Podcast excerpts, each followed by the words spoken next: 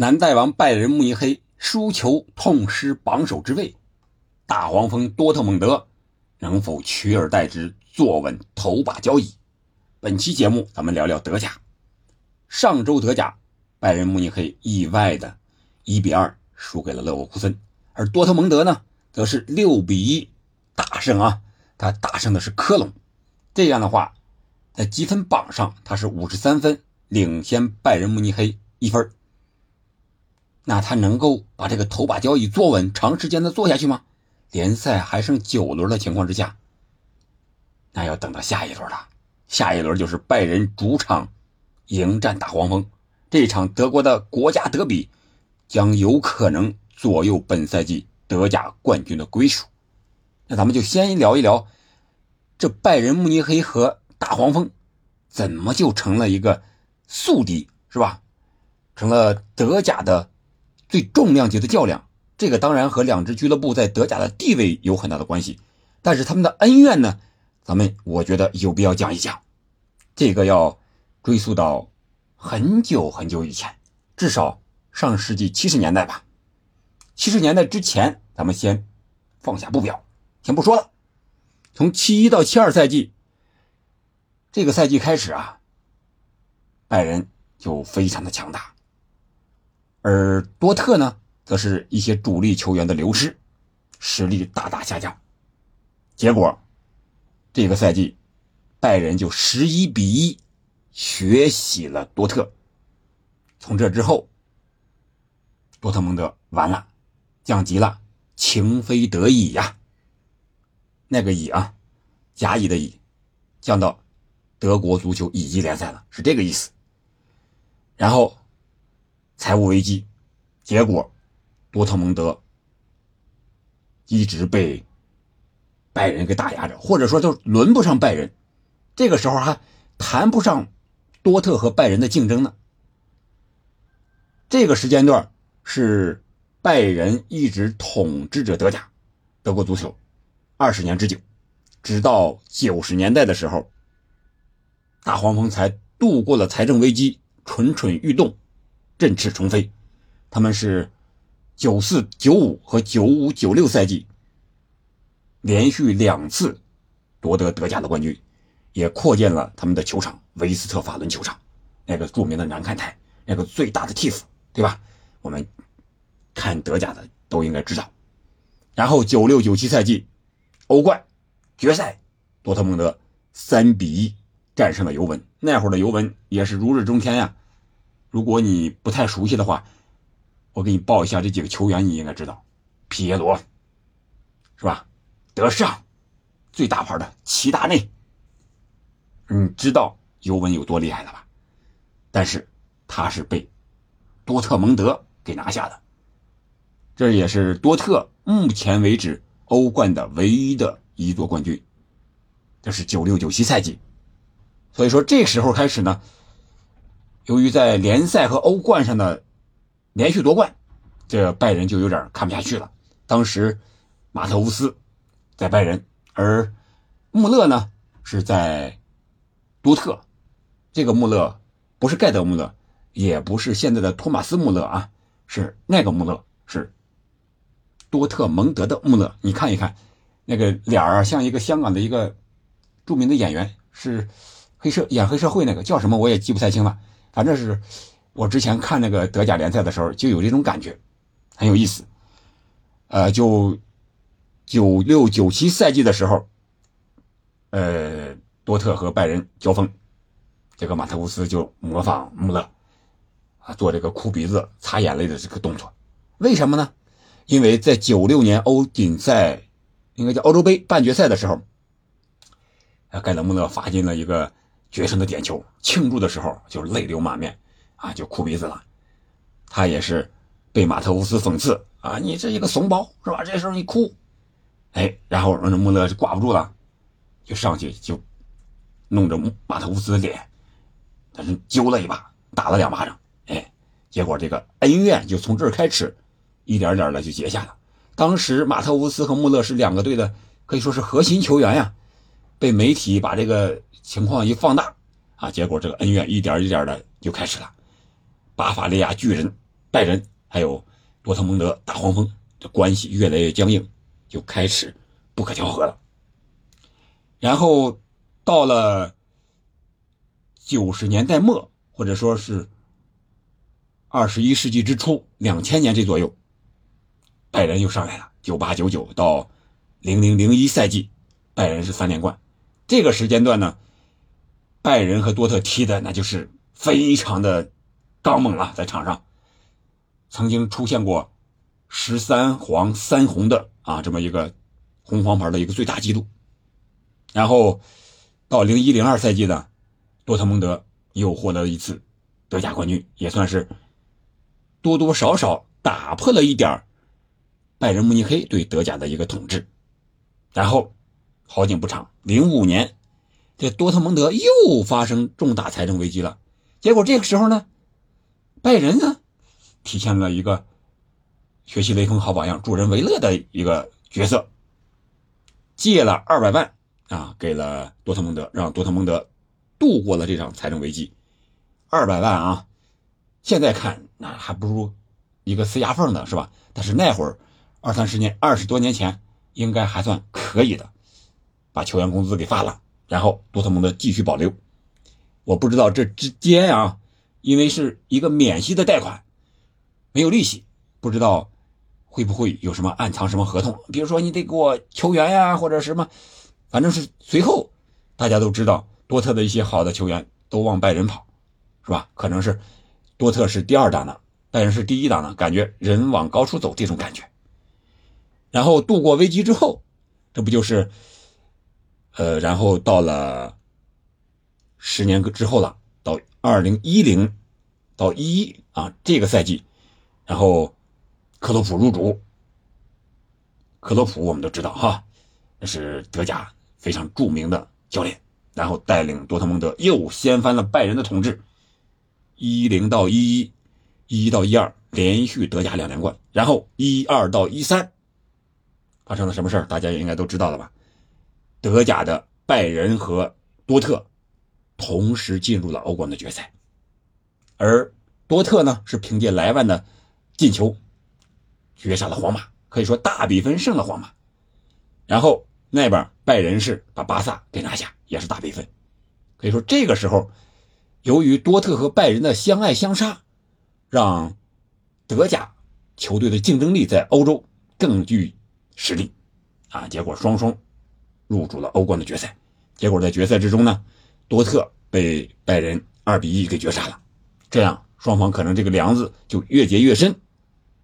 而在这之后呢，像什么莱万呀、格策呀、胡梅尔斯呀这些个多特的大腿级的人物、核心球员都是流向了拜仁慕尼黑。这样的话，可能双方啊这个梁子也是一点一点、一点一点的啊，由球队是吧？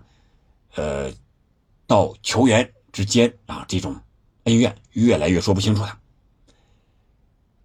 然后我们就知道了，从一三开始到现在，拜仁连续十年呀获得德甲的冠军，这里边有最后时刻把多特拉下马的啊这种节奏啊这种事情啊，所以说今年还剩九轮的情况下。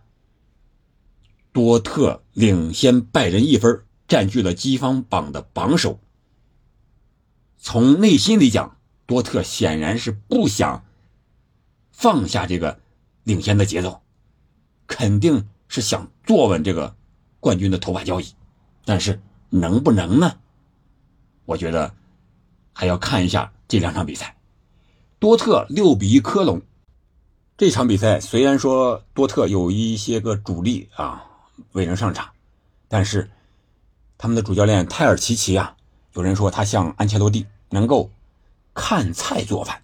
你给我什么样的菜，我都给你能做出五星级的一个标准来。这个可能就是泰尔齐奇的一个长处。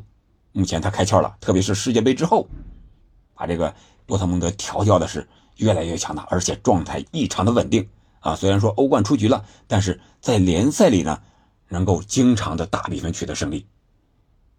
上半场就四比零，然后下半场又进俩，七十分钟之后就把替补又换上去了。这个比赛可以说最后的一段时间没有什么实质性的意义了。在前面呢，它是一个四三三，格雷罗是到了呃左边中场这么一个位置啊。本场比赛他是踢左边，但是经常可以在右边看到他，两个助攻都是在右边，进球也是在右边，然后他还在经常右边参与防守啊。格雷罗据说已经和波特续谈啊这个续约的问题了，谈判啊可能应该是大差不差吧，因为这场比赛他发挥的太好了。也入选了国家队，然后罗伊斯打破了纪录，成为多特的历史最佳射手，一百六十一个球，啊，这是最好的球队又回来了。曾经的他们的主教练克洛普曾经说过：“你不必成为最好的球队，但是你要知道如何击败最好的球队。”这个时候，他们将面对拜仁慕尼黑。也就是国家队比赛日回来，四月二日晚上的十二点半，将客场坐镇安联挑战拜仁。那他们这场比赛能不能把老大挑下马？就和黑社会老大老二在这儿竞争王座一样，是吧？我们经常看这些电视剧、电影也好，老二想挑战老大，你得有这个实力，是吧？背后得有人支持。然后，老大趁着伤病的时候，老二要你的命，是这种感觉，啊，老大已经控制不了全场了，啊，是这样一个状态。但是我们看看拜仁这场比赛啊，拜仁是二比一被勒沃库森给逆转了。这场比赛，我个人觉得啊，纳格尔斯曼呀，在没有了中锋舒波莫廷的情况下，他这个战术上确实有点摆弄不开了，他用的是两前锋穆勒和马内，但是呢，他前场是三叉戟啊，穆勒、马内，第四十六分钟，也就是下半场一开场就换了，换了谁呀？换的是格纳布里和穆西亚拉，然后右边翼位坎塞洛也下去了，换的是科曼。当时上半场拜仁还是一比零领先，但是场面上确实不好看。这场比赛虽然拜仁控球率上占优，但是最具威胁的进攻呢，反而是在勒沃库森方面。我们要知道，勒沃库森现在的主教练可以说是一个菜鸟级的哈维阿鲁索，但是哈维阿鲁佐是被穆里尼奥最看好的一个能成为名帅的这么一个球员。我们也知道他在踢球的时候曾经在拜仁待过，啊，也是。在利物浦待过，啊，是这样一个非常好的组织能力特别强的一个后腰，这种属性的球员最有可能、最有潜力成为最好的主教练，就像瓜迪奥拉，就像克鲁伊夫，对吧？我们现在看呢，勒沃库森现在这个状态来说，还有阿鲁索确实也正在在这个路上高速的奔跑。那这场比赛又二比一战胜了德甲的霸主拜仁，肯定给。更给他这个增添了啊一个砝码。这场比赛勒沃库森的两个进球，我觉得非常的有意思啊，就是两个进球如出一辙，都是阿德利在禁区之内被绊倒，然后主裁判先是掏黄牌，阿德利你假摔啊！第一个假摔的时候，阿德利还气性很大啊，歘起来之后和裁判理论，还把这个被踩掉那个球鞋歘一下给扔了。后来经过 VAR 回看啊，确实第一个球是帕瓦尔在禁区之内踩到这个阿德利的后脚跟，把鞋踩掉了啊。VAR 这个主裁判啊回来之后啊，斯斯蒂勒吧，然后笑着给这阿德利说啊，不好意思啊，啊刚才确实是没看清楚啊，现在把你的黄牌也取消了，判罚点球。诶，这样二十五号帕拉西奥斯主罚进了，第二个也是这种情况。是这个谁推了一下，呃，居乐划过来还是于帕吧？划过来之后把这个挡住他这个突破这个线路，呃，和他这个腿有接触倒地了。一开始这个主裁判也是判罚他假摔，主裁判心里还想呢，第一个就放过你了，第二个还能再放过你？当时这个阿德利也没有第一次那么强烈的反抗了，感觉，哎呀，第一个给了，第二个不可能再给了吧？哎，结果 VR 一提醒又给了，把黄牌又取消了，又给了个点球，然后二十五号帕拉西奥斯，咣又罚进了，就是这样两个点球把拜仁给逆转了。我个人感觉啊，通过这两场比赛来看，感觉拜仁的实力肯定是在的，多特蒙德呢也是有实力，但是他们的稳定性总感给人感觉不是特别强啊。当然。本届世界杯回来之后，这个稳定性要强很多了。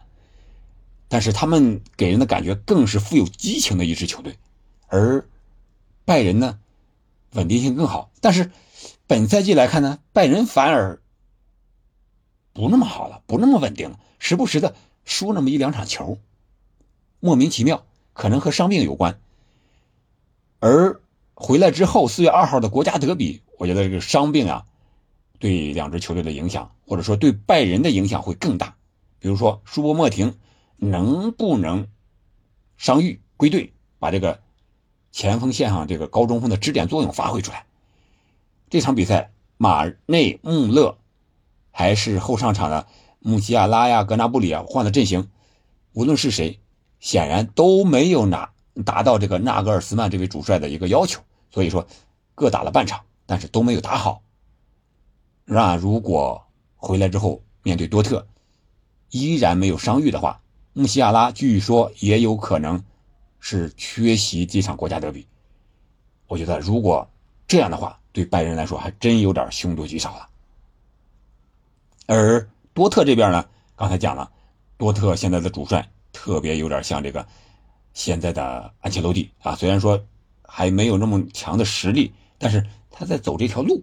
啊，多特有球员受伤了，但是我能让沃尔夫啊、马伦呀这些球员发挥作用，是吧？这场比赛他们发挥的很好，沃尔夫也入选了国家队，啊，这样的话，我觉得一个上升的趋势，一个多少有点起伏的这样一支球队，有可能会让多特占得一丝机会。首回合双方是二比二战平了，如果这场比赛还打平了，对多特蒙德来说。就可以了，就有了领先的优势了。如果输球，那当然人家拜仁又跑到下面上面去了，就排在第一了。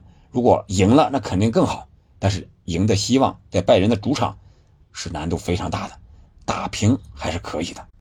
由于这场比赛时间还很久，两周的时间所以说咱们具体的先不要预测，到时候看一看球员伤病啊有没有什么变化，呃，然后咱们再看一看这场比赛。